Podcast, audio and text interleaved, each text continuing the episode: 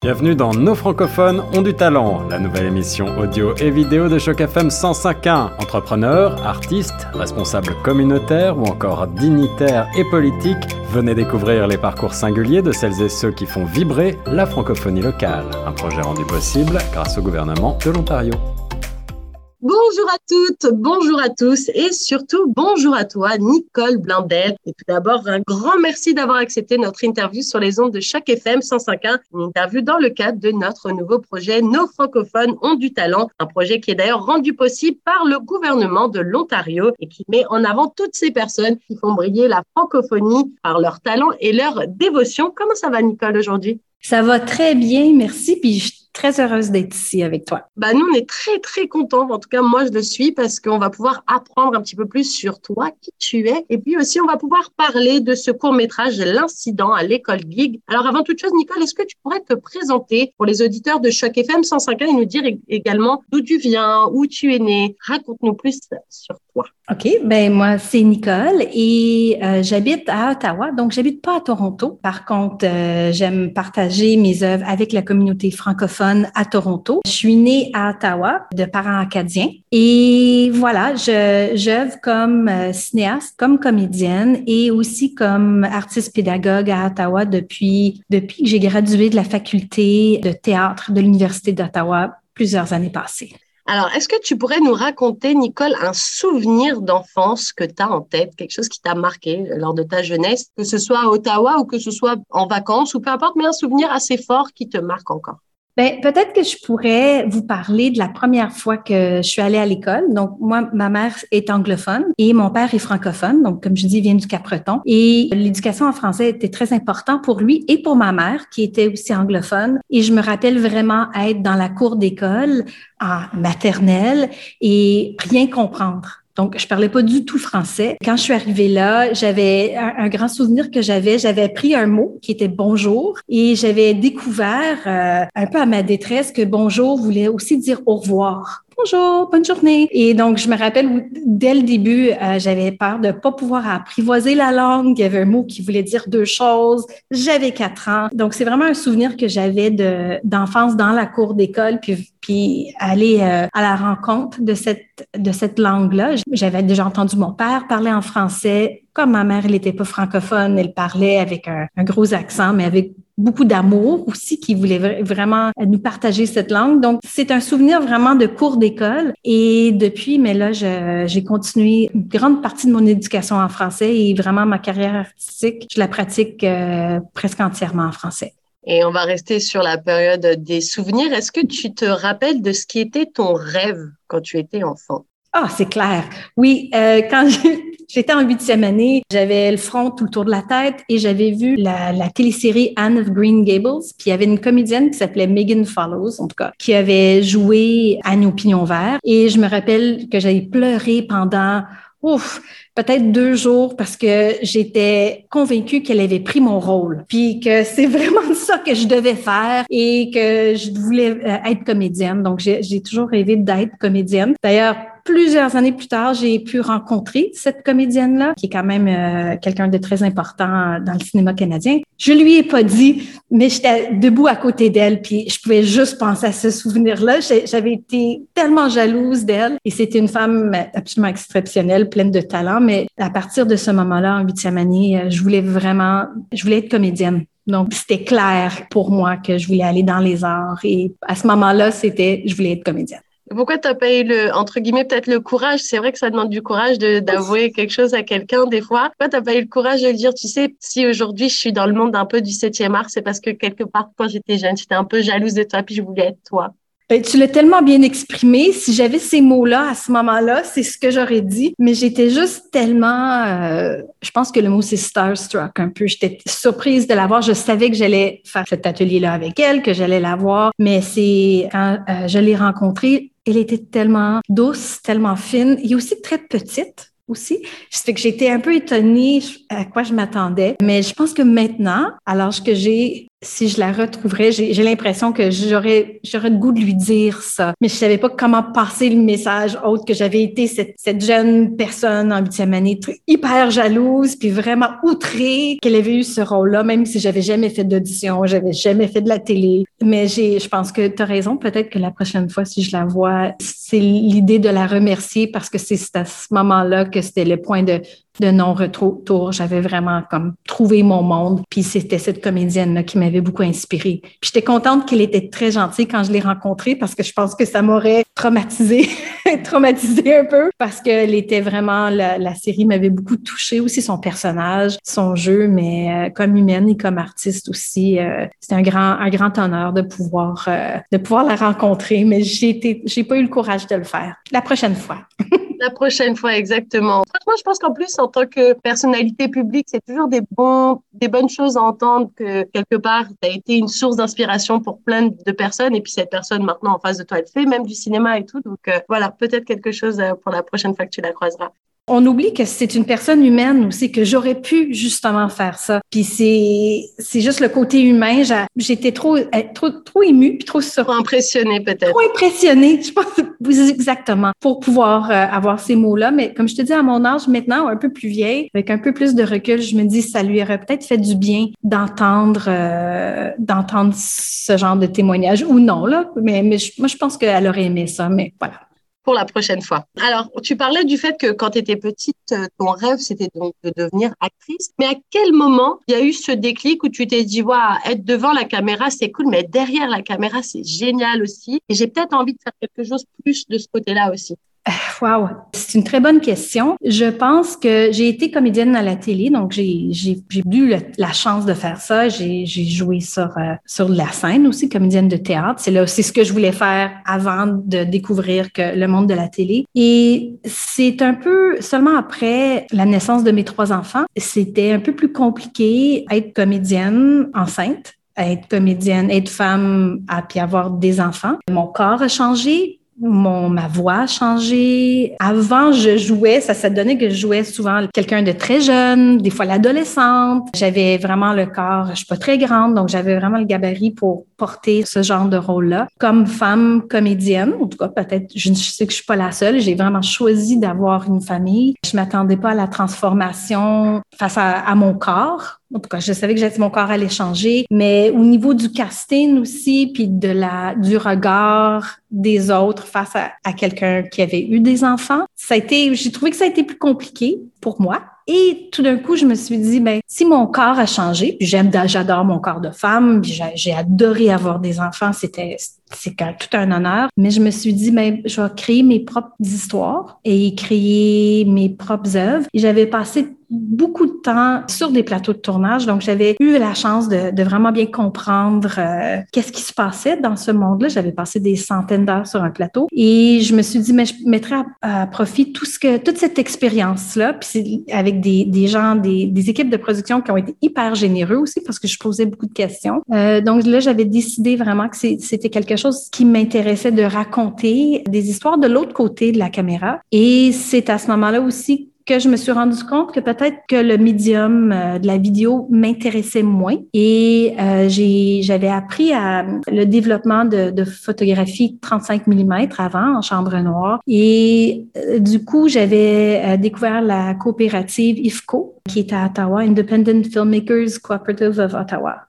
Puis j'ai pris un atelier pour apprendre à utiliser cette technologie-là. J'ai commencé par la Super 8, le 16 mm, et là je me suis, là j'avais comme trouvé mon monde encore une fois. J'avais trouvé un univers qui me permettait une expression. Quand je voyais des œuvres dans ma tête, je trouvais que la caméra ou la pellicule comme telle me donnait la chance d'exprimer, de mieux exprimer ou se rapprocher à ma vision artistique. Donc c'est, j'ai rien contre l'HD, puis je monte vraiment de façon digitale, mais que la pellicule m'offrait cette place là pour raconter ce que j'avais, euh, les histoires que j'avais à raconter. Et en plus de ça, je trouvais que ça, comme je vous ai dit, je suis aussi maman. Je suis très tactile. J'ai toujours les deux mains dedans. Je trouvais que pouvoir faire le développement à la main aussi, donc de prendre la pellicule, d'aller en chambre noire, de vraiment euh, masser mes images, de travailler avec la pellicule, d'être vraiment un, agent de l'éducation à, l'image, de, mes propres images. J'ai trouvé ça relaxant et aussi ça m'a terrorisé parce qu'on sait jamais quels vont être les résultats. Il y a beaucoup de risques là-dedans, mais des, un risque calculé. Donc c'est un peu par ce chemin, par la coopérative en ville, qui m'a permis de découvrir la caméra. Puis, une des grandes raisons que je suis membre du labo, mais pas résidente de Toronto, c'est parce qu'eux aussi ont une chambre noire et c'est des francophones. Et moi, à Ottawa, ben, on est tout près du Québec, mais c'est pas la même chose. On, on est d'accord qu'en situation minoritaire, c'est juste différent. C'est pas meilleur ou pire, mais quand j'ai découvert que le labo entretenait leur chambre noire, qu'il avait gardée ouverte,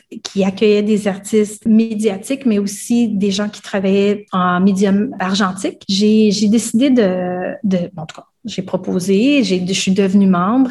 Et là, je suis un peu comme de loin tout ce qui se fait par l'entremise des, des bulletins, de, des, des courriels, de Facebook, pour voir ce discours en situation minoritaire par rapport à leur chambre noire. J'aime beaucoup tout ce qu'ils font autour, mais je me suis dit là, là-dedans, c'est quelque chose de, de, très spécifique, garder ce laboratoire ouvert. Et c'est ça, ça fait que je, je, suis devenue membre du labo, mais de loin, puis je, je cherche à me à augmenter mes connaissances à travers le, le labo, puis à, partager ma pratique aussi, puis aussi de leur faire signe que oui, c'est hyper important de garder ces espaces-là ouverts pour cette pratique, euh, une pratique plus expérimentale qui est plus ou moins invisible ou moins, euh, j'hésite d'utiliser le mot populaire, mais moins populaire, mais quand même hyper importante. Puis c'est ça. Donc c'est un peu le comment je me suis je me suis lancée là-dedans et là je je me pose jamais est-ce que je peux vivre de de ça? Je me dis est-ce que je peux vivre sans ça? Et c'est devenu un, un médium qui me qui me passionne. Puis je, je pense comme personne que je, je me retrouve là-dedans. Je me retrouve dans ces images-là, dans ce côté hyper manuel de fabriquer les images, d'utiliser les caméras euh, qui sont normalement quand même assez c'est un appareil qui, qui, pèse environ 8 livres aussi. C'est pas, c'est beaucoup plus lourd qu'un téléphone. Donc, vraiment moins discrète quand je sors avec, mais il y a la manivelle, il y a, il y a quelque chose de très tactile là-dedans qui, qui me plaît beaucoup. Et voilà, c'est comme si le, c'était le début de, de cette démarche-là que je continue, je, je poursuis à, j'utilise la chambre noire. Il y en a une à, Ottawa, à EFCO d'ailleurs, ils viennent en ouvrir une, mais encore une fois, c'est un, un milieu anglophone, des gens super fins, excessivement généreux, mais en même temps, c'est ma culture se trouve ailleurs. Donc, travailler dans le noir, en chambre noire, en français, c'est, comme un rêve parce qu'il y a beaucoup de choses qui se passent quand tu es dans le noir aussi, euh, surtout si tu es peut-être deux ou trois personnes qui sont en train de développer en même temps. Donc, c'est, je cherche, c'est mon rêve d'avoir, euh, de pouvoir venir à Toronto puis de profiter de cette chambre noire avec des francophones. Mais je, je développe aussi dans ma, ma salle de bain un des films que, qui était ciné-franco que j'ai fait avant qui s'appelait Distanciation. C'était pendant la, la pandémie puis je l'avais dans mon cabanon pour la première fois tout seul. Et évidemment, Marcel de Ciné Franco a trouvé ça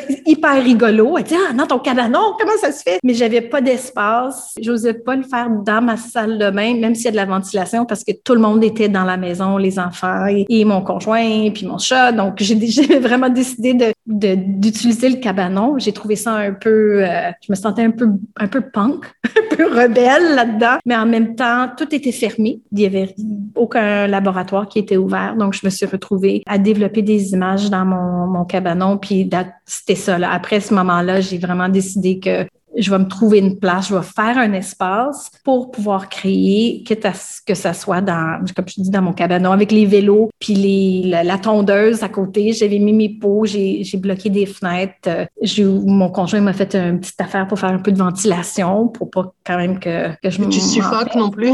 que je suffoque, c'est ça. Puis je suis quand même assez rapide euh, dans le développement. Donc, c'était vraiment les premières images. Euh, c'est comme ça que j'ai commencé à, commencé à créer. Puis des, festivals comme Ciné euh, Franco, donc c'est un festival aussi hyper important pour ma carrière parce que comme femme cinéaste, j'ai pas 20 ans. Je suis en train de me, retrouver dans ce médium-là. Le festival a tout de suite pris mon premier film, donc c'est la quatrième fois que je me retrouve dans ce festival-là. J'ai tenté ma chance, j'ai déposé euh, mon œuvre, puis j'avais vraiment, vraiment été accueillie de façon extraordinaire. Je suis allée à Toronto. J'ai voyagé à Toronto juste pour voir mon film sur un grand écran. L'accueil était absolument extraordinaire euh, de découvrir que la francophonie à Toronto, il y avait vraiment une très grande communauté, une communauté forte qui venait appuyer des artistes un peu méconnu comme moi, dans le sens que des, un artiste expérimental, c'est pas, tu sais, on, on, voit pas ça vraiment, c'est pas des têtes d'affiche, euh, mais que les gens quand même sont venus appuyer toutes les autres œuvres qui avaient là aussi cette, cette journée-là. Je me suis retrouvée avec, euh, à rencontrer Jean-Marc Larivière, Isabelle Barcive que je connais, donc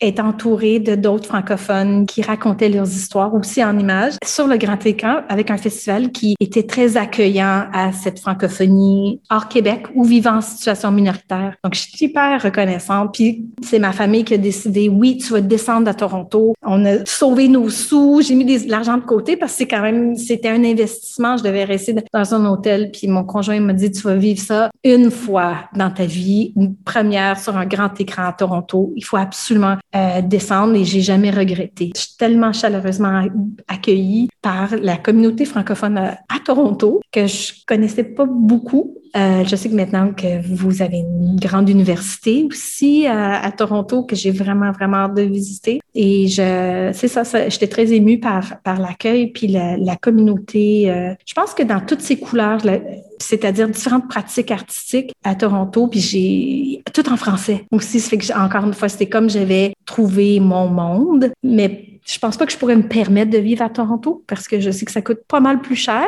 C'est vrai que la vie à Toronto coûte très cher, mais on a une très très belle communauté francophone, ah très diversifiée. Surtout, c'est ça l'avantage, c'est que, euh, comme on le dit sur euh, les ondes de chaque FM, 65 nationalités, une langue parlée en commun, un point commun ensemble, c'est ça. Et c'est ça qui fait la richesse aussi, puisque en venant dans cette ville, puisqu'on vient à peu près de partout dans le monde, on apporte aussi cette richesse de notre background, le bagage qu'on a avec nous. Quand on s'installe dans cette ville, on ramène aussi toute cette essence, tout ce qui fait qu'on soit nous, en fait. Et du coup, tous assimilés ensemble, c'est vrai que ça fait en général de très belles.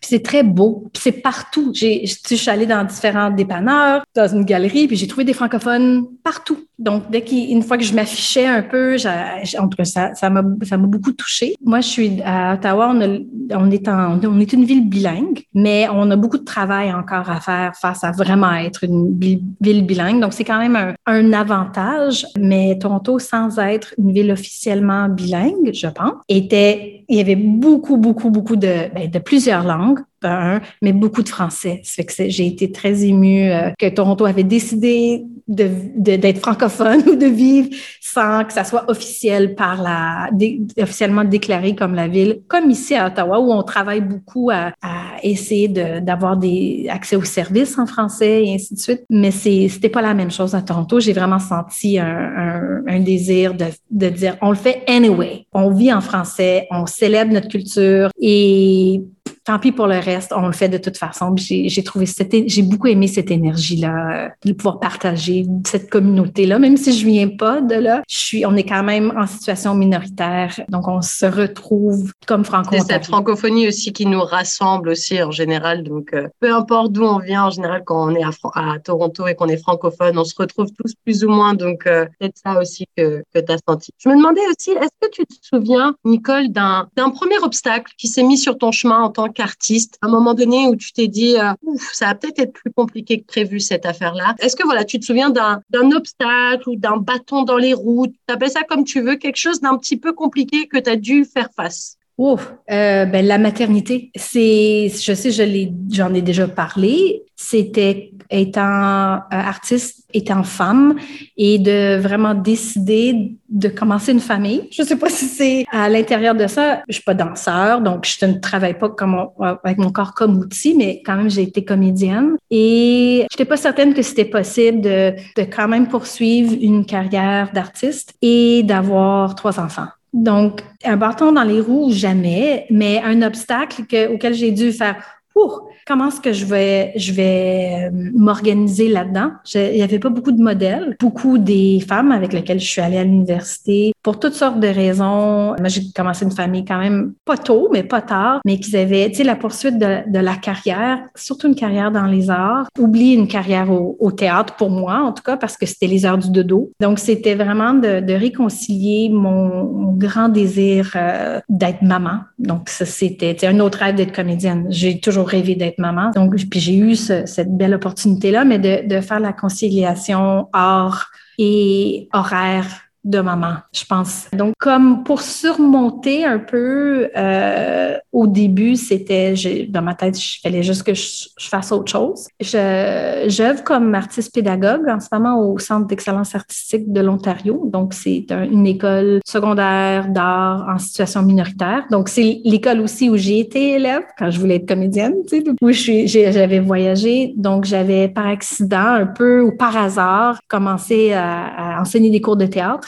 Et euh, finalement, je me suis retrouvée à ouvrir un, une, euh, spécialisation en cinéma et télévision. Ils ont une chambre noire aussi dans cette école. Donc, j'étais très, très heureuse de, de la reprendre et, et, de pouvoir, ils me l'ont vraiment laissé euh, la faire vivre. Mais là, j'ai dû concilier le fait que enseigner, ça prend plus de temps, mais j'avais l'horaire de mes enfants, mais j'enseignais les arts, ça fait que je pouvais quand même continuer à, à cheminer. Et c'est ça. Donc, c'est un obstacle, c'était justement comment être femme et être bien, être mère et être artiste et pouvoir porter ces chapeaux-là sans sacrifier plein d'autres d'autres choses. C'est vrai que j'ai. Puis quand je dis sacrifier, ça veut pas dire j'ai dit non à beaucoup de choses, à beaucoup de projets. Comme je te dis, les heures du dodo, pour moi, c'était quelque chose que je voulais garder. Donc, j'ai dû mettre un X sur jouer au théâtre, par exemple, parce que ça prenait mes soirées. Mais j'ai quand même pu faire autre chose, c'est-à-dire j'ai pu enseigner euh, des cours de cinéma. Fait que ça a ouvert d'autres portes à ce moment-là, puis de puis d'être satisfaite, puis d'être. Je pouvais pas tout avoir, mais ce que j'ai eu, j'étais quand même très contente de ce que ce qu'on ce que j'ai je me suis retrouvée à faire aussi.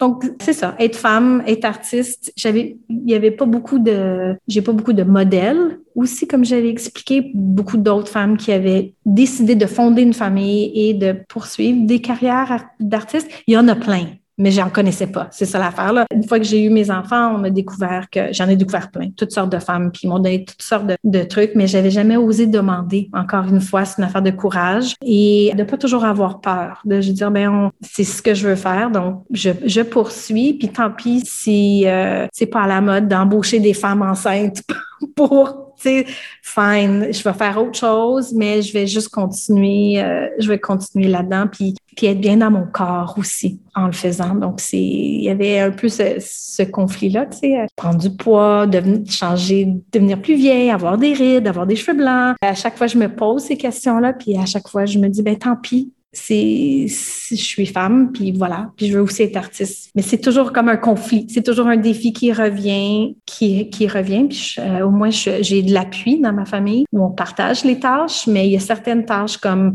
quand ça venait à mettre mes enfants au lit le soir que je voulais pas partager puis j'étais pas prête à négocier. Fait qu'à ce moment-là il a fallu juste euh, construire ma vie d'artiste autrement et autour, au fait, au final, autour de cette famille que tu venais de, de fonder, puisque c'était aussi un de tes rêves de fonder cette famille. Donc, euh, on peut associer plusieurs rêves tant qu'on arrive à trouver suffisamment de temps pour imbriquer les, les petits bouts en, en, même temps, en fait. Ça. Puis parfois, des, des choses qu'on pense qu'on perd, c'est vraiment des choses qu'on gagne, mais d'une autre façon. Puis c'est juste de changer la perspective à ce moment-là, puis de, de oui, c'est ça. C'est, j'avais, des, des choix, puis j'ai toujours l'impression que j'ai eu le message, oh, tu peux tout avoir, tu peux tout avoir, mais ce que ça a de l'air concrètement diffère de jour en jour.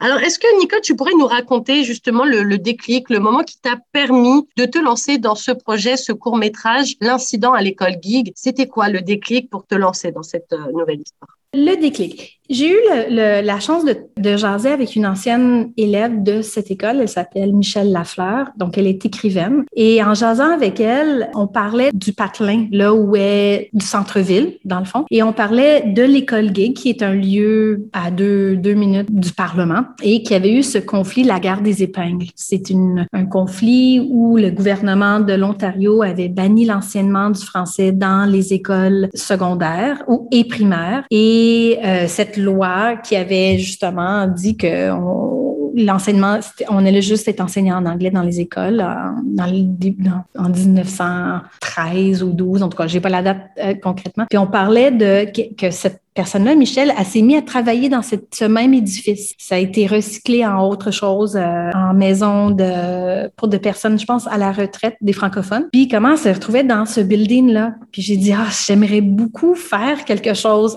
à propos de cet édifice-là, puis la, cette, de cette guerre des épingles où plusieurs mères et femmes se sont mises sur cet escalier pour euh, défendre leurs droits avec les chapeaux d'épingles, pour que les, les, inspecteurs puissent pas rentrer dans cette école pour voir qui enseignait en français. Dans le fond, c'était des, rebelles. Et je lui ai dit, j'aimerais beaucoup avoir de l'eau du robinet de cet édifice-là pour développer un film que je filmais à propos de ça. Donc, j'avais comme un concept dans la tête. Je j'aimerais, tu sais, est-ce que tu penses que tu pourrais comme remplir des seaux d'eau à ton travail pour que je puisse? Finalement, c'est pas ça qu'on a fait, mais elle dit, ben, je peux, peut-être qu'on pourrait collaborer et puis moi, je pourrais écrire quelque chose au sujet de, de cet incident-là, justement. C'est qu'elle m'a écrit, euh, elle a écrit un poème dont on a pris juste un extrait pour l'œuvre. Et oui, j'ai développé le film à la main, mais pas avec l'eau de l'édifice. En plein, en plein COVID, c'était compliqué. C'était compliqué de sortir de l'eau de l'édifice. Mais j'ai quand même, j'ai filmé ces escaliers-là où j'ai vraiment pensé à ces, à ce regroupement de femmes qui ont défendu leurs droits, euh, le droit de leurs enfants pour accéder à une éducation en français. Et euh, maintenant, c'est un, euh, une belle rue maintenant, puis il y a encore l'édifice qui est là, il y a encore ces escaliers-là. Mais l'ironie, c'est que tu peux plus les monter. Il y a comme une chaîne, il y a une clôture, euh, mais il y a une plaque, justement, quand le gouvernement de l'Ontario s'est excusé euh, pour cette loi-là. L'ironie était là, c'est qu'il y avait cette plaque qui disait, ben, on, on est vraiment désolé, on n'aurait pas dû faire ça, puis bravo à ces femmes-là qui ont défendu leurs droits. Mais là, il y avait la clôture puis la chaîne qui était là. Donc, j'ai pas pu filmer monter dans les escaliers, mais j'ai pu quand même euh, capter le, ce moment-là. Donc, ça avait vraiment commencé juste une que cette ancienne élève avait commencé à travailler dans cet édifice. Et je voulais savoir qu'est-ce que ça a de l'air, comment tu te sens là-dedans, comme si elle allait avoir une formule magique, mais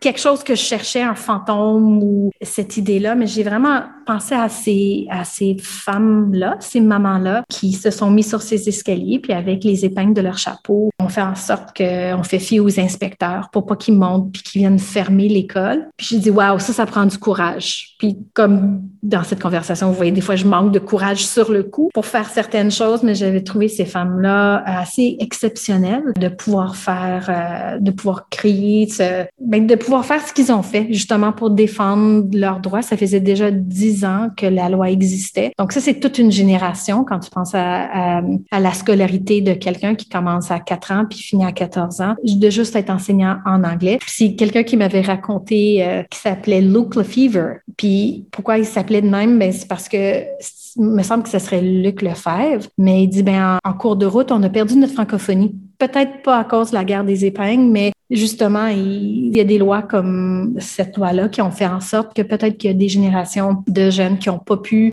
parler la langue de leur grand-mère ou grand-père. Puis ces femmes un peu wild là qui se sont mises sur les escaliers pour défendre leurs droits. Donc c'est en cette conversation là avec Michel où on a m'a proposé ce texte là. Puis je, la partie qu'on a décidé de, de monter, donc c'est elle qui aussi qui interprète la voix. C'est un peu en répétition, un peu parce qu'on revoit les mêmes choses ou en canon et on, on revoit les, les mêmes choses arriver à tous les jours, peut-être pas sous forme de loi, mais sous forme de, de défis et de difficultés dans nos écoles, dans nos communautés. Même qu'on a eu des élections très récemment à Ottawa et un des conseillers venu à ma porte, il ouvre la porte, je, jase avec lui en français. Il parle un peu le français. Là, j'ai parlé d'Ottawa ville bilingue, puis il a fait ben c'est dommage que c'est pas officiel. Puis j'étais comme ah depuis 2017, dude. Puis toi tu vas être mon conseiller. C'est pas quelqu'un qui, qui a gagné, mais en même temps juste le fait qu'il sait pas, puis il voulait qui se présentait, je le trouvais très brave quand même, qui, mais qui savait pas qu'on était une ville bilingue. J'ai dit, ah, on a encore vraiment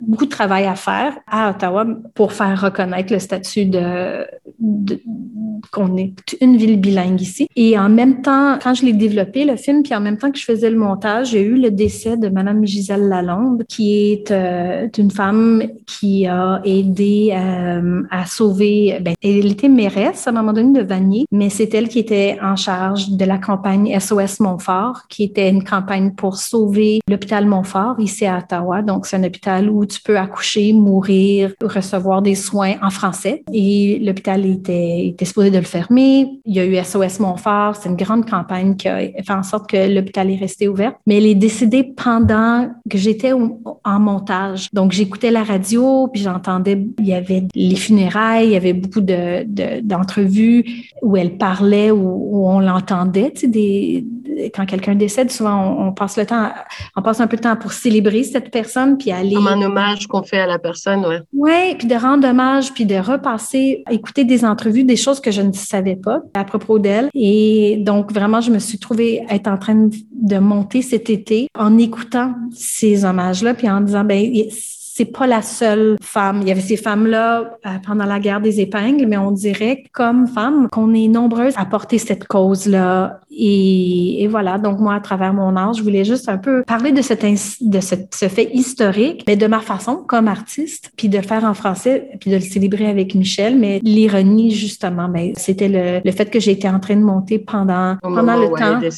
Oui, au du moment où il est décédé, donc c'était vraiment encore plus euh, intentionné. Chaque fois qu'on coupait, puis chaque fois qu'on répétait les mots, j'avais un peu les, les, le cri de ralliement de Gisèle Lalonde dans la tête. Puis je me dis, on n'a quand même pas, pas, arrêté de célébrer cette langue et de nous battre. Puis encore, voilà une autre femme euh, parmi plusieurs. Il y, en a, il y en a quand même beaucoup. Euh, justement, la, la fondatrice du festival Ciné Franco, c'en est une. Madame Edith Dumont, qui était à la tête de l'Université francophone de l'Ontario. Il y en a plusieurs, là. je pourrais en nommer, en nommer. Il y a sûrement beaucoup d'hommes aussi. Euh, c'est pas ça que je dis qu'il n'y a pas, qu'il a pas d'hommes. mais... toi, en tant que femme, ta sensibilité, elle s'amène plus facilement vers une femme qui a, qui a, entre guillemets, du pouvoir et des responsabilités entre ses mains. Et du coup, je me demandais aussi, justement, si le fait que toi, maintenant, tu sois maman à ton tour et que la francophonie a une place si importante dans ta vie, si justement, ça n'a pas eu plus d'écho ou plus d'impact, cette histoire, maintenant, que si tu avais voulu, par exemple, la tourner avant d'avoir euh, eu la chance de fonder ta propre famille? Oh oui, c'est clair. C'est oui, c'est c'est clair. Euh, moi, euh, évidemment, mes enfants maintenant sont un peu plus vieux, sont plus âgés, mais on a eu la question de scolarité, par exemple. Dans quelle école est-ce qu'on allait les envoyer?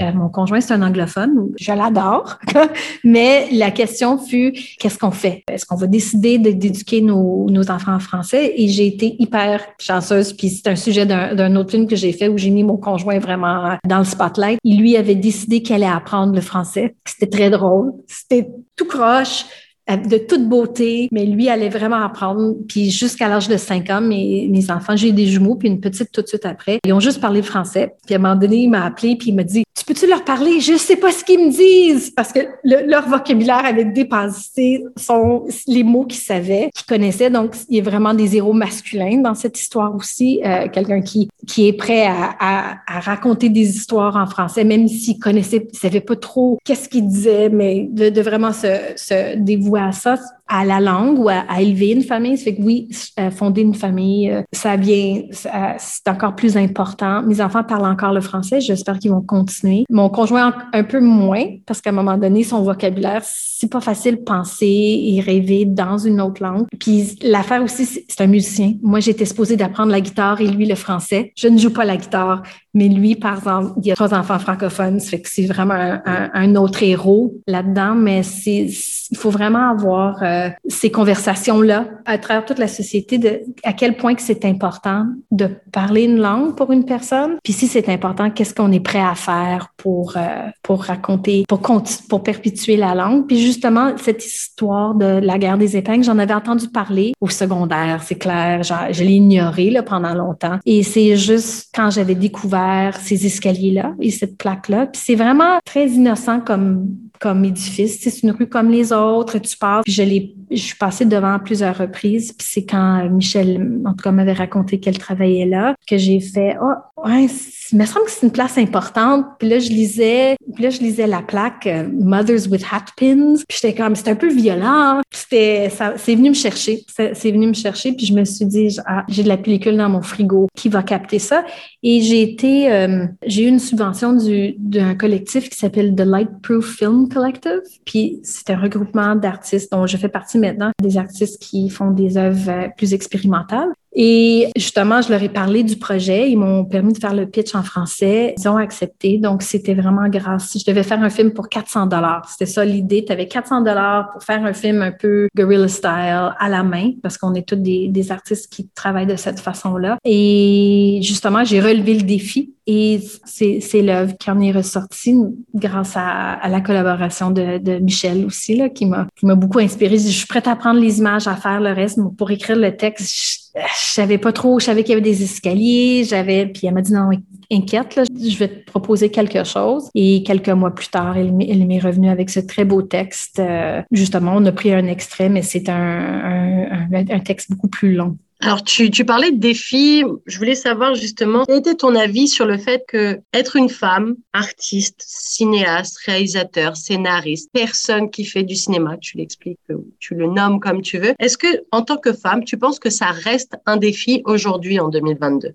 Wow. Euh, oui et non. J'imagine que ça reste un défi par rapport au. Je suis quand même une situation assez privilégiée, donc je reconnais ça. Donc un défi je pense un peu moins. Je pense de moins en moins. Je pense que euh, faire de la place à des voix féminines, euh, à de la perspective de femmes aussi, je trouve que c'est moins compliqué que ça l'aurait été quand j'avais gradué de l'université il y a plusieurs années passées. Je pense qu'il y a beaucoup, beaucoup de choses qui ont changé. Puis je suis en train, je donne des conseils à certaines jeunes femmes euh, que j'enseigne quand ils pensent aller à l'université. C'est pas les mêmes conseils que j'aurais donnés il y a 15 ans par exemple, parce que là, je vois vraiment une place pour la diversité des points de vue. Donc, oui, c'est toujours compliqué, mais je sais va être compliqué pour tout le monde. Mais je pense de plus en plus, je sens qu'il y a un désir d'entendre différentes perspectives. C'est pas facile, euh, ça c'est jamais facile. Il y a rien qui, il y a rien qui est facile. Je pense que c'est un bon moment pour euh, les femmes devant et derrière la caméra aussi, même que je vois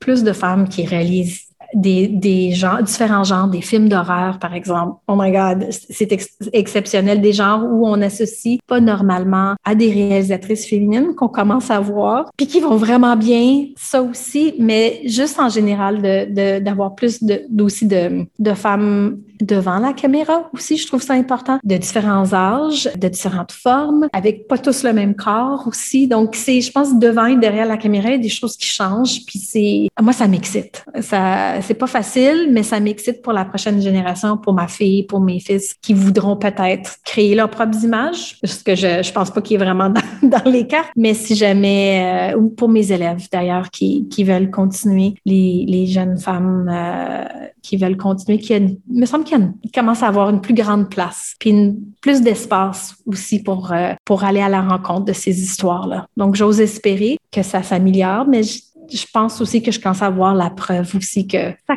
les choses, elles commencent à bouger un petit peu. Ouais, c'est comme positif. Alors, on parlera des conseils juste après. Ce sera ma dernière question, mais juste avant, je voulais savoir, alors toi, c'est la quatrième fois que tu as la chance d'avoir une de tes œuvres présentées au Festival Ciné Franco, mais je me doute que malgré que ce soit pas forcément la première fois, il y a toujours cette petite appréhension, peut-être un petit stress ou quelque chose. Donc, du coup, je voulais savoir comment toi, Nicole, te sentais euh, par rapport au fait que ton film, L'incident à l'école geek, va être présenté lors de ce Festival Ciné Franco? Oh, très excitée et terrorisée en même temps. C'est j'ai comme pas dormi quand j'ai su, mais en même temps, je voulais juste rêver de ça parce que c'est à chaque fois qu'on dévoile une œuvre, surtout, ben, j'imagine pour tout, mais vu que c'est une œuvre plus expérimentale aussi, j'ai toujours la crainte d'être mal compris. Même, j'ai une, euh, une amie qui fait de la danse contemporaine, puis des fois, elle m'expliquait un peu la danse contemporaine, puis elle dit, essaie de pas trop comprendre, Nicole, parce qu'à un moment donné que tu essaies de trop comprendre, t'as comme, t'as perdu le,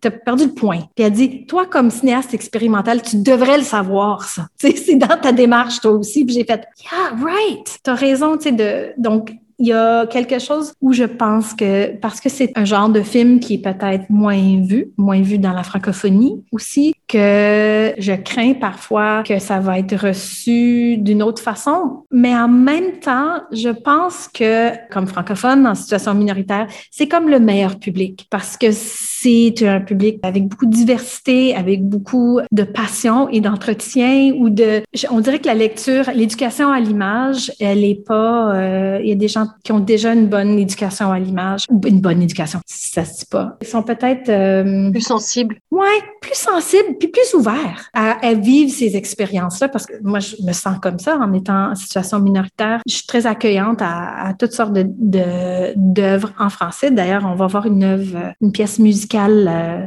Vache, ou c'est la première pièce musicale franco-ontarienne qui va sortir. Puis je me dis, waouh, c'est super cool. Comme j'écoute pas normalement des pièces de théâtre, des, des comme telles, mais j'ai comme super hâte d'aller voir ça parce que c'est un nouveau territoire pour moi. Donc j'ose espérer que pour les films un film plus expérimental, que ce soit ce même genre de ah, bring it on, on a hâte de voir ça, on a hâte d'explorer cette facette d'expression, dans le fond. Donc, je, suis très, très honorée que le Ciné Franco va accueillir le, le, film, mais en même temps, ça fait peur parce que tu, peux aussi, c'est un, un sujet historique aussi. C'est que peut-être des gens vont dire, ah, OK, tu touches pas à ça, c'est une vache sacrée. Mais en même temps, c'était ma façon de rendre hommage à, à ce qui se passe en ce moment ou ce que c'était passé, mais aussi hommage à, toutes ces femmes-là, ou comme Megan Follows, avec qui je, je n'ai pas remercié. C'est une façon de dire merci, mais c'est ça, de ma façon, d'une façon que, que j'aime faire. Donc, j'étais vraiment dans la chambre noire avec beaucoup d'intention à développer ces images-là, à frotter la pellicule, à penser à à toutes ces personnes-là qui sont venues avant moi. Et j'espère que ça, ça va venir toucher les, les gens aussi pour voir cette, cette célébration-là de, de ce petit moment historique. Puis je parle pas beaucoup d'histoire non plus. Il y avait, il y a plein d'autres films faits sur euh, la guerre des épingles. C'est bien expliqué sur Internet. moi, je voulais pas aller expliquer l'histoire de, de ça comme tel. Je voulais vraiment parler de cette expérience-là à travers la pellicule. Puis ce que, ce que ça veut dire pour moi maintenant. Alors, on, on, parlait justement avant de est-ce que c'était un défi d'être une femme et les conseils que tu donnes qui aujourd'hui qui seraient sûrement différents des conseils que tu aurais pu donner il y a une quinzaine d'années, par exemple. Moi, je me demandais justement si tu avais un conseil, tu peux en donner plusieurs, mais si tu en avais surtout un que tu voudrais donner à une jeune personne de 20 ans qui, euh, qui, comme toi, voudrait se lancer dans une carrière artistique dans le monde du cinéma, qu'est-ce que tu dirais à cette euh, jeune personne?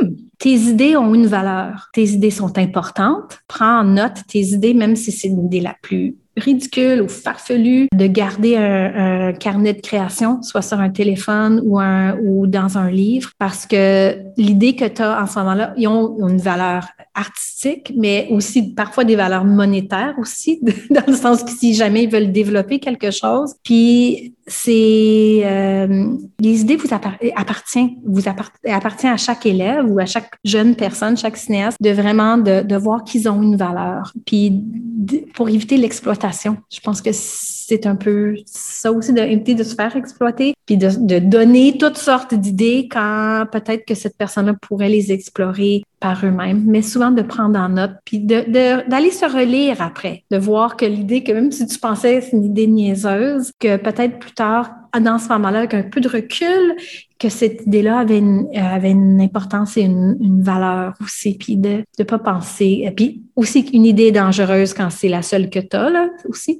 Parfois à avoir un, un, cahier de création pour prendre en note qui on était à ce moment-là par rapport à nos idées. Je trouve ça comme de l'or en barre pour pouvoir garder un équilibre et un sens de d'où on vient. Eh ben, c'est sur ces belles paroles qu'on va te quitter, euh, Nicole. Merci beaucoup pour euh, ces mots, pour être rentrée aussi dans le détail un petit peu sur ta vie, un petit peu sur toutes ces belles choses qui font qui tu es aujourd'hui. Vraiment, merci. Je rappelle aux auditeurs de chaque FM 105.1, ils auront la chance de pouvoir voir ce film, L'incident à l'école Gig, durant le festival Ciné Franco. Encore un très grand merci, Nicole Blindel, d'être d'avoir été avec nous aujourd'hui. C'était Nathalie Salmeron pour Nos francophones ont du talent, un projet qui, je le rappelle, est rendu possible grâce au gouvernement de l'Ontario. Merci.